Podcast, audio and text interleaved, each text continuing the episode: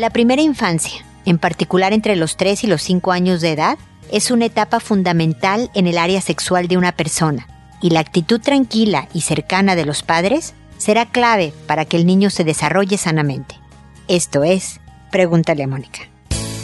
Noviazgo, pareja, matrimonio, hijos, padres, divorcio, separación, infidelidad, suegros, amor, vida sexual. Toda relación puede tener problemas, pero todo problema tiene solución. Pregúntale a Mónica. Porque tu familia es lo más importante.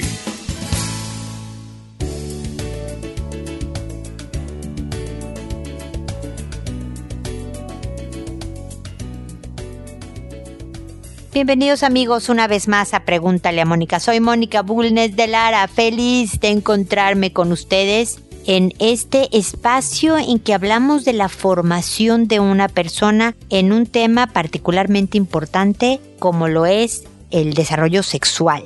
Eh, el desarrollo y la formación en sexualidad también, ¿no? Porque esta etapa de los 3 a los 5 años, hay mucho descubrimiento del mundo y descubrimiento de quiénes son ellos como personas. Y por lo tanto hay, en esta exploración hay experimentación, hay mucho juego, pero eh, dentro del tema hombre, mujer, sexo, genitales, ¿no? Y los pequeñitos a los tres años empiezan a preguntar más o menos, ¿no? ¿Y él es niño o niña? ¿Y por qué ella tiene, no tiene esta parte que yo no tengo, señalando a su pene, ¿no? Eh, o niñitos que usan tacones y collares y se maquillan con cosas de la mamá, se visten, digamos, de mujer, eh, jugando al papá y a la mamá, y luego agarran la corbata y el zapato de trabajo del papá, jugando al papá y a la mamá y demás. Y los papás, cuando vemos diferentes eh, conductas, ¿no? De, de mi hijito besando a otro niñito en la boca, o besando a su prima,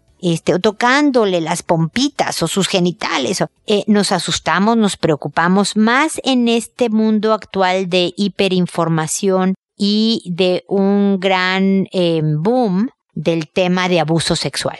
Mi hijo fue abusado y por eso le está dando besos en la boca al primo. ¿no? Y le hacen algo a mi hijo en el kinder, mi hijo se va a convertir en un abusador, en un pedófilo, porque está haciendo esto y lo otro. Y la verdad es que estamos viéndolo lógico desde una perspectiva de adulto. Y los adultos estamos muy sexualizados, los niños no. Los, el 99% de los niños que no han sido abusados eh, sexualmente en su vida, estoy inventando un número, ¿eh? no es la estadística exacta, pero el punto que quiero em, aclarar es que la gran mayoría de los niños no ven el beso en la boca con la misma, em, en el mismo contexto que un adulto. De todas maneras, como siempre les digo y ya me han oído muchas veces eh, repetirlo, tienen que decirles qué conducta es apropiada para niños pequeños y cuáles no. Por ejemplo, el bajarse los chones con las amiguitos o con la primita o con, para decirle, mira, yo tengo esta parte, veamos si tú la tienes, y que los dos se levanten la ropa o se la bajen, dependiendo de lo que traigan puesto, y enseñen sus genitales al otro, no es una escena de abuso es nada más de conocer, ah, entonces tú eres niña porque tú no tienes un pene. Ah, mira, yo soy niño, los dos somos niños o bla, bla, bla. Es bien importante actuar, si no puedes sentirlo, verdaderamente una tranquilidad, actuar como que estás calmado cuando encuentres una escena. Es importante ser cariñoso y cercano, preguntar, porque hay unas conductas que pueden ser indicio de abuso, definitivamente, pero muchas, muchas otras que no para luego decirle, no, hijito, pero ¿sabes qué? Eso no se hace. Tú no le das besos a los primos en la boca, los besos en la boca son para los grandes y los grandes que están en una relación. ¿Sabes qué es una relación, hijito? Porque a lo mejor a ti te queda clarísima tu explicación y el pobre no entendió nada, ¿no? Quiere decir estar casado como papá o mamá, ¿no? Ya luego más grandes le dirás que primero es el noviazgo y una serie de cosas. Ahorita mándalos al matrimonio directo. Ahórrate toda esta complicada conversación, ¿no? Es decir, en términos sencillos, corta la conversación, no la alargues mucho, pero claros. Y siempre dile, pregúntame lo que quieras, ¿no? Y a lo mejor a los dos días, oye, ¿se te ocurrió alguna otra pregunta de la plática que tuvimos de los besos? No, mamá. Ah, ok. Y ya, le dejas de preguntar pero que sepa que contigo no hay problema, que eres una fuente de información, de apoyo, de cariño, de cercanía, incluso cuando hizo algo que no era tan adecuado. ¿Ok?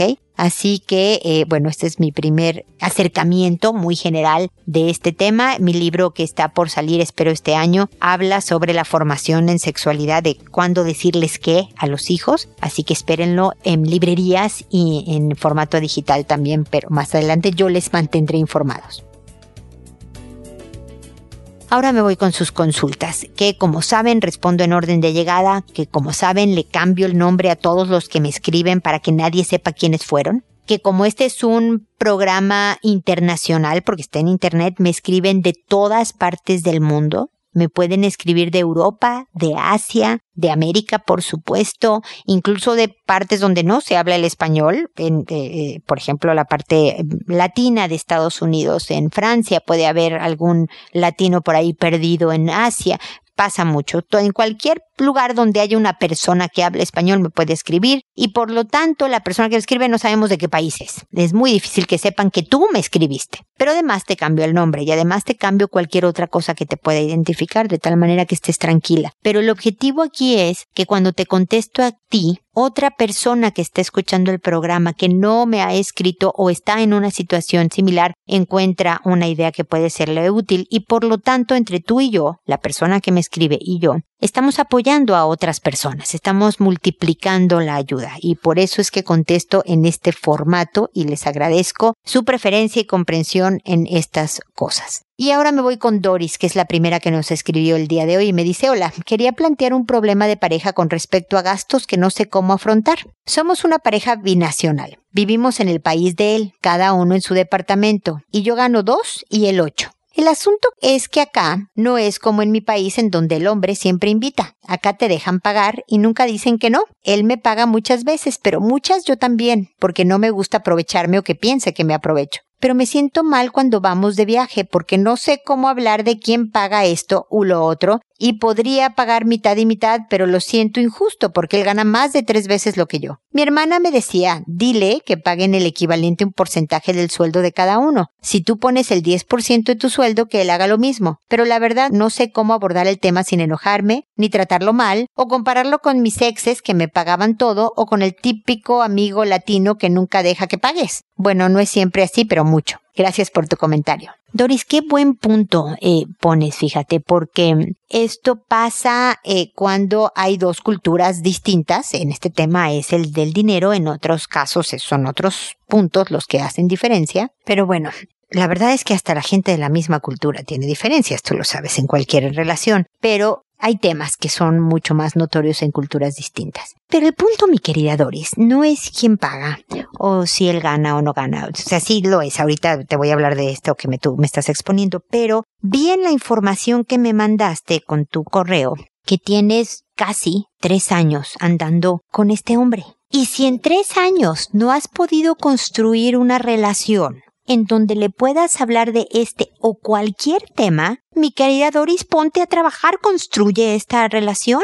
Porque si ésta se convierte en tu pareja permanente, en tu esposo, en el papá de tus 400 hijos, es importante que le puedas decir con cariño, con cercanía, con consideración y paciencia lo que no te gusta. Porque si lo vas a atacar despreciar, comparar y demás, déjame decirte que aunque él pagara todo y tú nada, tu relación no iba a tener un buen destino, porque no hay quien aguante el maltrato por tiempo prolongado, afortunadamente. Entonces, el compararlo con quien no es, caramba, si quieres alguien que te pague todo, entonces, pues no es esta persona, no es él el indicado. Es alguien que, que parte de su filosofía en relaciones de pareja sea yo pongo la parte económica. Si no quieres que te pague todo, pero que sea proporcional a los ingresos, o que tú pagues ciertas cosas y él otras, ¿no? Fíjate que cuando vayamos al cine yo invito, pero en los viajes yo solo pago, eh,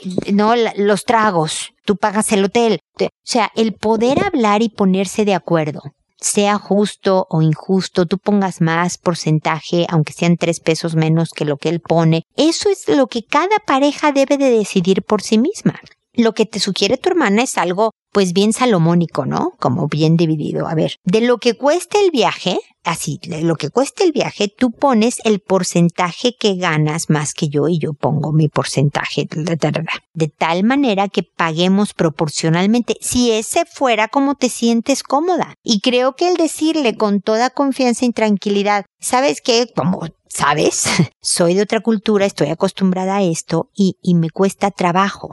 Entonces, hay veces que te va a pedir, oye, esto sí lo pagas tú, o tú me puedes decir, no, esto yo no lo voy a pagar y nos vamos a ir acostumbrando para hacerla. Pero si vas a andar con alguien de otra cultura, es bien importante que aceptes lo que viene aunado con la cultura, porque si no vas a pasar una vida de sufrimiento haciendo berrinches y resentimiento y luego reclamando de forma amargada, me explicó. Y tú que no eres como los latinos, o tú como mis exes, o tú como... No, pobre cuate, pues no, nunca va a poder ser latino, porque ya no fue. Si no fue cuando nació, ya no va a serlo nunca, me explico. Entonces, es mucho de actitud, de aceptación, pero sobre todo de construir una relación en donde lo puedas hablar todo, pero con cariño.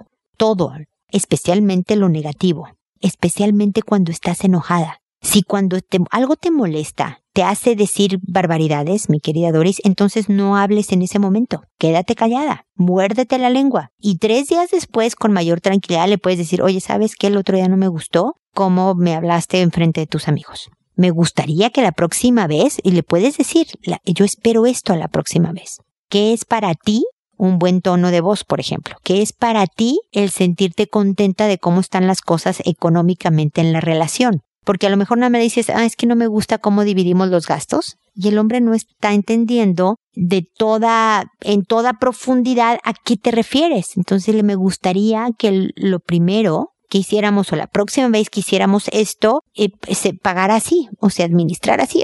Espero darme a entender, Doris. Si no fui clara, por favor, dímelo y trato de explicarme mejor para la siguiente, ¿ok? Pero espero haberme dado a entender. Bueno, Enriqueta me dice, mi hijo de 13 años nos acaba de ver intimando. Jamás hemos hablado con él del tema. Él es muy para adentro, no se expresa, todo se lo guarda. Al ir a hablar con él, solo me dijo déjame dormir. Quedé muy mal. No sé qué decirle mañana al despertar. Por favor, oriéntenme. Estoy muy angustiada, no sé qué hacer, me siento culpable. Bueno, Enriqueta, como podrás haber notado, no llegué a la mañana siguiente con las respuestas. Deja tú que tuve un problema muy serio el año pasado técnico y estuve fuera del aire, lo cual me retrasó en responder a sus consultas y por eso me te pido una disculpa. Nunca me tardo tanto como ahora me tardé para responderte esta. La próxima vez que me escribas, espero que quieras volverme a escribir, voy a responder más rápido. Pero además, normalmente me tardo entre tres semanas y un mes. Así que si tú me dices, oye, tengo una consulta para mañana en la mañana, no llego. Si me dices, fíjate que hoy es martes, porque, pero el sábado no sé si darle permiso a mi hijo de hacer esto, no llego. Pregúntame, oye, mira, nos descubrió queremos dejarlo tranquilo en el tema de, ¿no? La sexualidad de sus papás, cómo hablamos con él y tú manejas lo inmediato de alguna manera y yo te apoyo como una asesoría adicional por si algo faltó o algo no habías considerado. O tienes algún principio más general, fíjate que estoy preocupada por mi adolescente, que lo veo como bajoneado, como se encierra mucho, como que no habla nada, como tal y tal. Y entonces yo te puedo dar este eh, algunos lineamientos y, dar algunas cosas del tema. Pero, pero así como un principio educativo general o de una etapa general, ¿me explico? Así que bueno, mil disculpas por la tardanza, pero ahora te respondo, mi querida Enriqueta.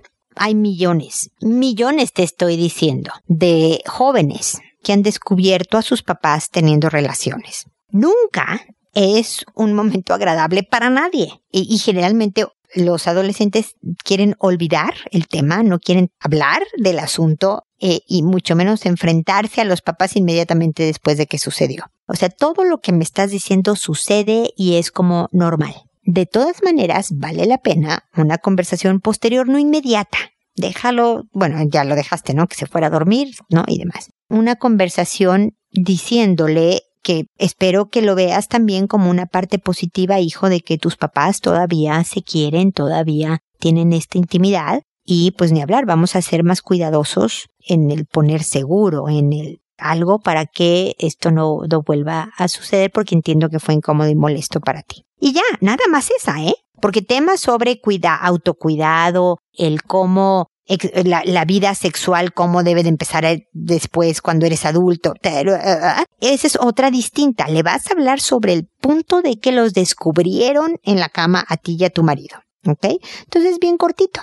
Decir, mira, velo positivamente, por una parte, y luego vamos a tener cuidado. Y se acabó. Lo que a mí me desconcierta un poco, Enriquete, es que me digas que te sientes culpable. Culpable es que, como dicen en México, culpable es que te descubran robando, ¿no? E, es, e, e, y no, algo así, dos veces. Algún es un mal chiste mexicano. Pero ¿por qué hay culpa de tener relaciones con tu marido? Te puedes sentir avergonzada, te puedes sentir eh, incómoda, ¿no? Pero la culpa, yo sé que me estoy poniendo muy tiquismiquis en cuanto a la terminología, pero es bien importante, porque aquí no hubo nada malo. Caramba, los descubrió mala tarde. ¿No? Quitarle un poco de lo pesado y negativo de toda la escena le va a ayudar a todos, ¿no? Así que ojalá no sigas con la culpa, a pesar de que ya pasó mucho tiempo, me imagino que no. Y ojalá tengas este toquecito de conversación. Tu hijo debe ser introvertido como me, me, me lo dices tú, es decir, de pocas palabras y de pocos amigos, de que tenga uno o dos amigos, eso es bien normal entre los introvertidos y de poco salir inclusive, ¿no? Una cosa es ser introvertido y otra cosa es ser inseguro social y a lo mejor tu hijo nada más es introvertido y no hay nada de inseguridad ni nada de malo en ser como es. Pero te puedo garantizar que sí se expresa. Dentro de su calladez y de irse para adentro y todo eso, estoy segura de que se expresa y su conducta, sus calificaciones, el, el, humor en el que está bueno o malo, todo esto habla de cómo está, se está expresando. Entonces estoy segura de que si ya pasó un rato de toda esta escena, porque me tardo en responderte, eh, a lo mejor tú veas que el hombre sigue siendo el mismo de antes, para adentro, eh, eh, que habla poco, pero ahí va en el colegio, tiene a su amigo, es decir, no pasó nada porque su conducta me indica que todo está en paz. Fue un momento vergonzoso del cual nadie queremos volver a hablar, pero nada más, ¿ok? Así que ánimo, no se sonroje tanto y qué bueno que tengas una vida sexual activa, como debe de ser en toda relación de pareja. Eh, muy bien, Enriqueta. Me voy ahora con Florida, que me dice, buenas tardes, estoy muy preocupada, encontré a mi hija de cuatro años con su prima de cuatro años besándose con la boca abierta. Y es la segunda vez que sucede esto con ambas niñas. En mi hogar somos cuidadosos con la intimidad. Ya he hablado con mi hija, pero es una niña que es muy manipulable. O no sé si le gustará hacer eso. De verdad estoy muy angustiada, necesito orientación ya que no sé si esto puede influir en su conducta sexual o podrá hacerlo con algún niño o en el colegio. Mira, sí, puede hacerlo con algún niño o en el colegio. Eh, como explicaba yo al principio, esto es parte de la exploración natural de la etapa. De todas maneras, le tienes que decir que no. Solo besos en la frente, en el cachete, en la mano si quiere. Pero en la boca solo los grandes. Y es que si lo vuelve a hacer, va a haber una pequeña consecuencia. No, no le digas pequeña porque no. no.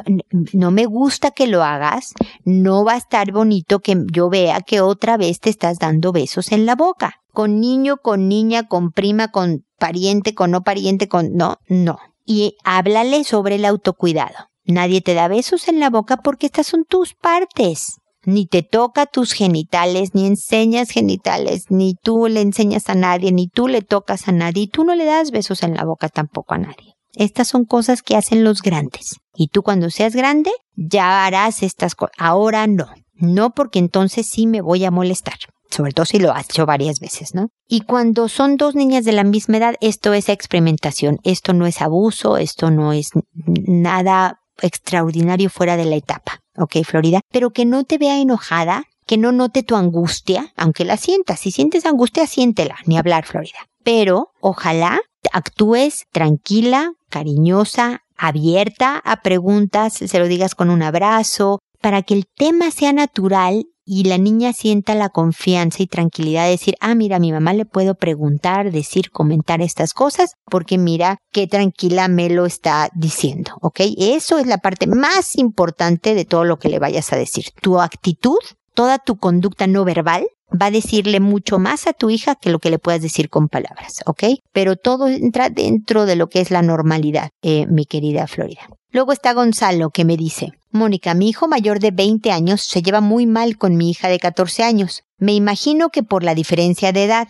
le molesta lo que ella dice o hace. Dice que le gusta llamar la atención. No le habla y le contesta mal cuando ella trata de entablar un diálogo con él. Con mi esposa hemos hablado mucho en, de, con él, perdón, de todas formas. Le hablamos de Dios, que es su hermana y debe amarla, tratarla bien, con cariño, que su actitud le hace daño a ella, que daña su autoestima, en fin, pero él no cambia. ¿Qué nos puedes recomendar hacer para cambiar esta situación? Desde ya muchas, pero muchas gracias. A ti, Gonzalo, por tu buena pregunta. La relación de hermanos es bien importante. Por tu paciencia y comprensión con la tardanza, pero espero todavía llegar a tiempo. Mira, no podemos obligar a los hermanos a llevarse. Esto sucede naturalmente o no sucede. Y hay veces que hay edades en donde no se llevan bien y luego en la vida adulta superan esta etapa y son mucho más cercanos. También pasa, ¿eh? Y a lo mejor la edad de tu hija, 14, y que sea niña y el hombre no entienda bien qué onda con las mujeres y todo eso, hace que haya un rechazo. A lo mejor hay alguna otra razón más allá. ¿Cuál es la queja de tu hijo? Porque tú le puedes hablar de que es su hermana y que debe amarla y que cómo le afecta, ¿no? Pero a ver, ¿cuál es el disgusto?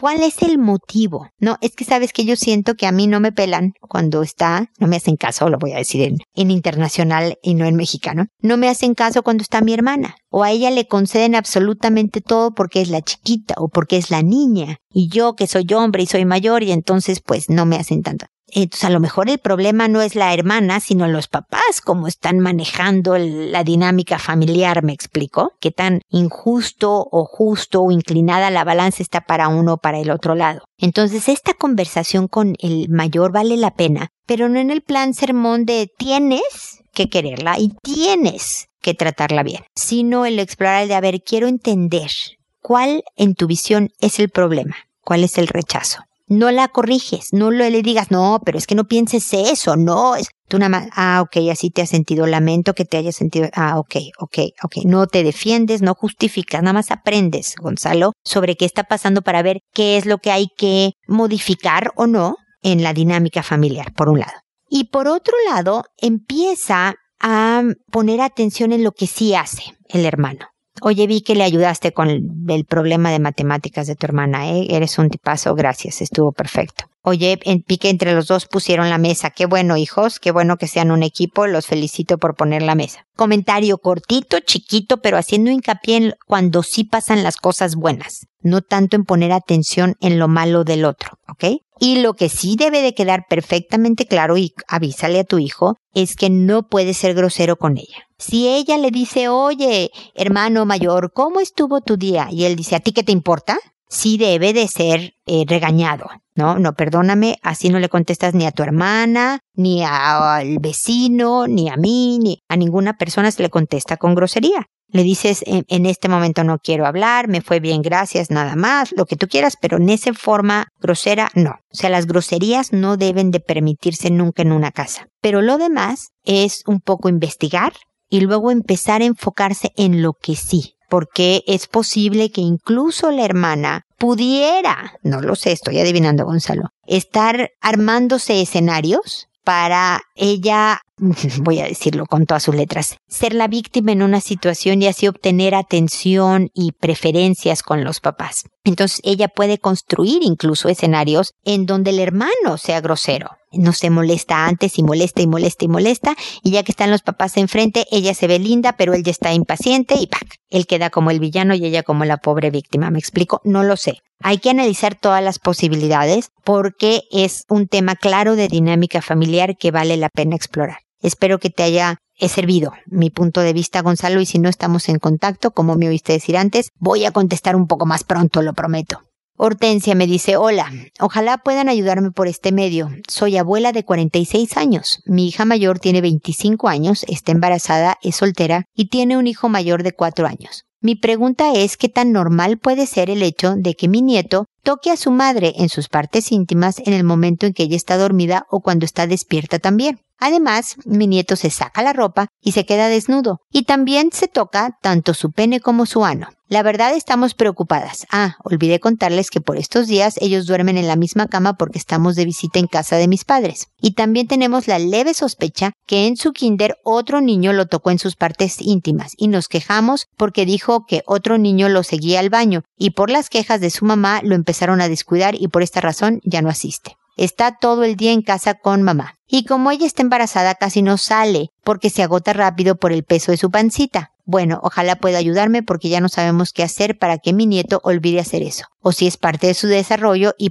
pasará sin traerle complicaciones. Explíqueme por favor. Muchas gracias. Bueno, Hortensia, interesante la, la, pregunta porque como has escuchado en este episodio unas partes es exploración normal de cómo es mi cuerpo y qué soy, ¿no? Y entonces me quito la ropa y me toco y además siento que en ciertas partes siento rico, también es parte normal el descubrir ¿no? Ah, mira, cuando me pico la nariz, siento rico. No, eso no quiere decir que le vas a dejar a tu hijo estarse picando el, eh, la nariz o tocándose su pene o tocándose su ano como parte de, mira, esto se siente bien, déjame continuar a hacerlo. Hay que corregirlo y decirle, no, viejo, no, y vente a lavar las manos después de, de estarse tocando sus genitales, ¿no? Pero esto no se hace eh, porque son tus partes íntimas, hay que cuidarlas, puedes lastimarte y uno no va tocando sus partes íntimas cuando está con, enfrente de otras personas, cuando está en la calle, cuando está bla, bla, bla, ¿ok? Otra parte puede ser por lo que vivió con este otro niñito. Yo creo que por la edad de tu nieto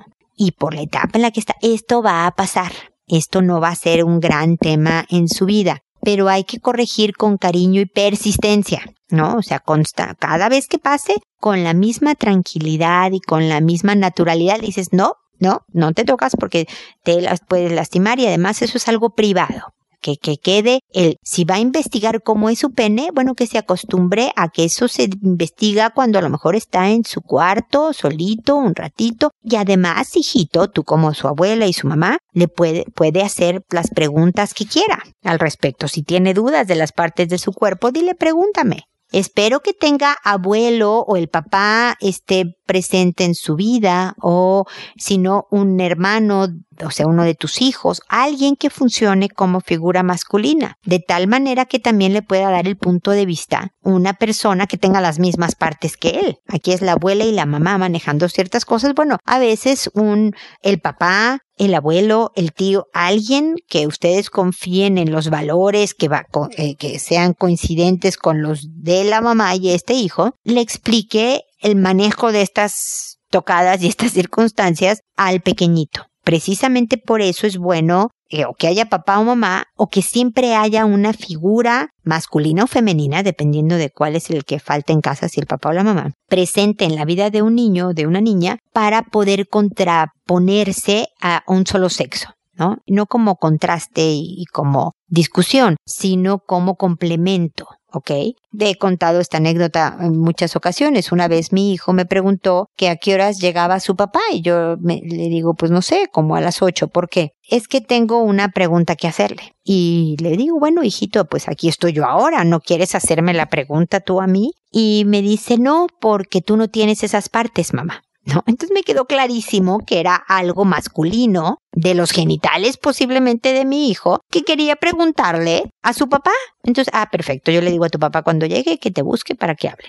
Y listo. Pues situación resuelta. Nunca supe, no me acuerdo si supe en realidad que le preguntó o no que le preguntó, pero, pero necesitas a veces el punto de vista de la persona de tu mismo sexo como para aclarar los puntos. Así que espero que... Ah, por otro lado, algo importante, Hortensia, antes de que se me pase, me dice que pasa mucho tiempo encerrado. Y muchas de estas conductas pueden ser también como ansiosas, como picarse la nariz o comerse las uñas, ¿eh? Si tu hija, por su avanzado embarazo, no puede sacar al pequeñín, vean cómo sale a correr y quemar energía. Si la abuela, o sea tú que eres abuela joven, la puedes, lo puedes llevar, o si lo inscriben a una pequeñita clase de fútbol, algo en donde pueda cansarse y quemar energía, eso también reduce muchas de estas conductas ansiosas que a veces involucra a los genitales por la etapa de vida que, en la que está el pequeñito, o a veces involucra a otras como morderse las uñas, chuparse el pelo, picarse la nariz. Todas estas cosas son conductas también ansiosas. Así que bueno, ahí te dejo un bonche de ideas, espero que te sirvan y que sigamos en contacto, Hortensia.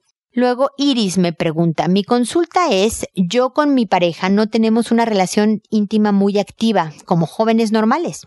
Si es que tenemos intimidad será una vez por semana y hay veces que se prolonga a cada dos semanas. Yo le he preguntado si a él yo no lo excito y el por qué no tenemos encuentros sexuales más seguido y siempre responde que al otro día tiene que ir a trabajar y se queda como dormido. Él consume marihuana todos los días después de llegar del trabajo. ¿Esto influirá en algo? Mira, depende de la cantidad de marihuana que fume, pudiera o no influir. Pero también, mi querida Iris, hay gente con bajo líbido bajo impulso sexual. Yo me encuentro en mi vida profesional más frecuentemente casos de mujeres que no quieren tener relaciones que de hombres. Pero también me he encontrado en muchas circunstancias y en mucha consulta eh, eh, como psicóloga con parejas, en muchas eh, cuestiones profesionales, hombres que no tienen tanto interés como sus parejas. Y veo en los datos que me diste cuando me escribiste el correo que tú eres incluso mayor que él. Él tiene 28 años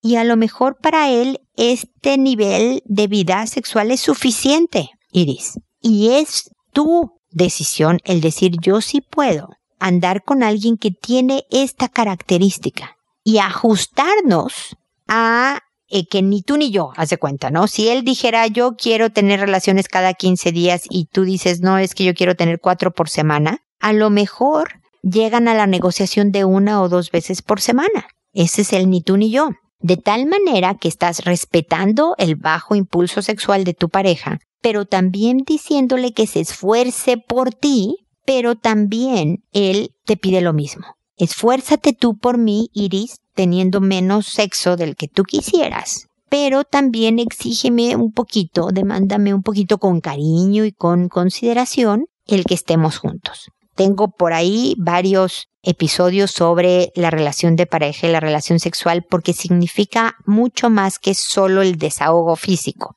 Entonces vale la pena que los dos lo escuchen. Pero tienes tú que decidir si estás dispuesta a esto. Porque hay gente, no sé, sabes que mi y te voy a decir de cosas a lo mejor que puedan sonar menos importante que la área sexual en la relación de pareja, ¿no? Te puedo decir, ¿sabes qué? Fíjate que mi pareja le gusta muchísimo la vida social y si él no sale miércoles, jueves, viernes, sábado y domingo, no es feliz. Y yo soy más bien de poca vida social y tienes que decidir si estás dispuesta a aceptar a una persona de este perfil.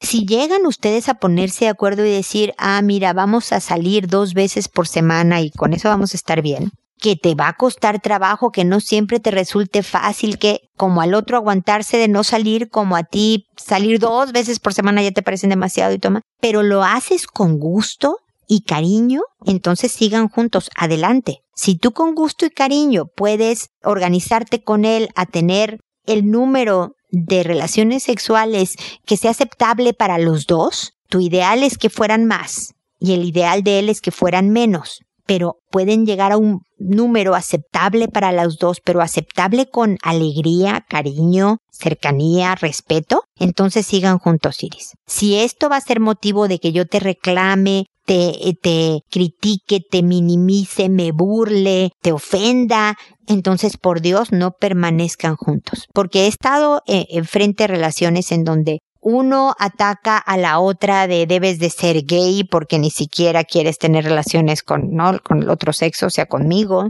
O el otro le dice tú debes de ser ninfómana porque nada más estás pensando eres una adicta al sexo. Y cuando ya entras en esos niveles no vale la pena quedarse juntos, mi querida Iris.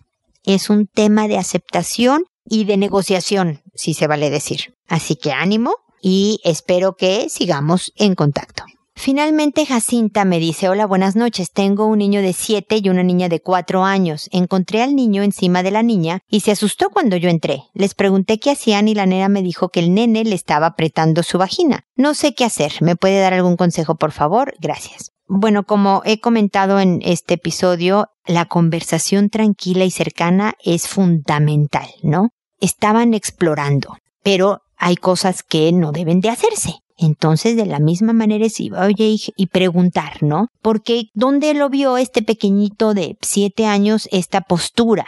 Vio un programa inadecuado. Hay veces que hasta los comerciales ya no puede, están viendo caricaturas de un comercial nefasto, le deja claro a un niñito que es el sexo, ¿no? Entonces, este, o no, o si no fue en la tele normal, sino que fíjate que fue con los primos grandes que estaban viendo un video o una película, y entonces hay que hablar con los primos grandes de tener cuidado sobre lo que están enseñando eh, a los primos chiquitos o tal cual. O sea, un poco es preguntar, Jacinta, dónde vio esto tu hijo y luego aclararle a tu hijo que esto no se hace, ni con una niña, eh, ni con su hermana, ni con cualquier otra niña, pariente o no pariente. ¿No?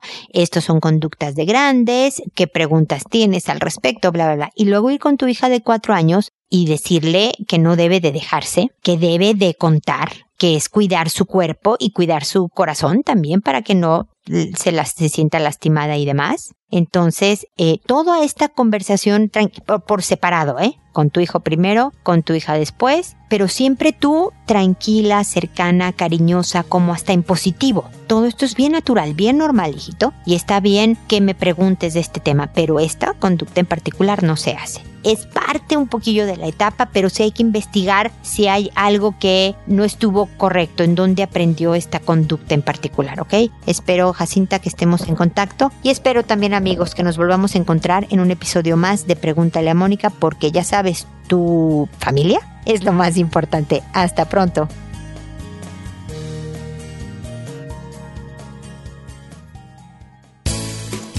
¿Problemas en tus relaciones? No te preocupes, manda tu caso, juntos encontraremos la solución. www.preguntaleamónica.com Recuerda que tu familia es lo más importante.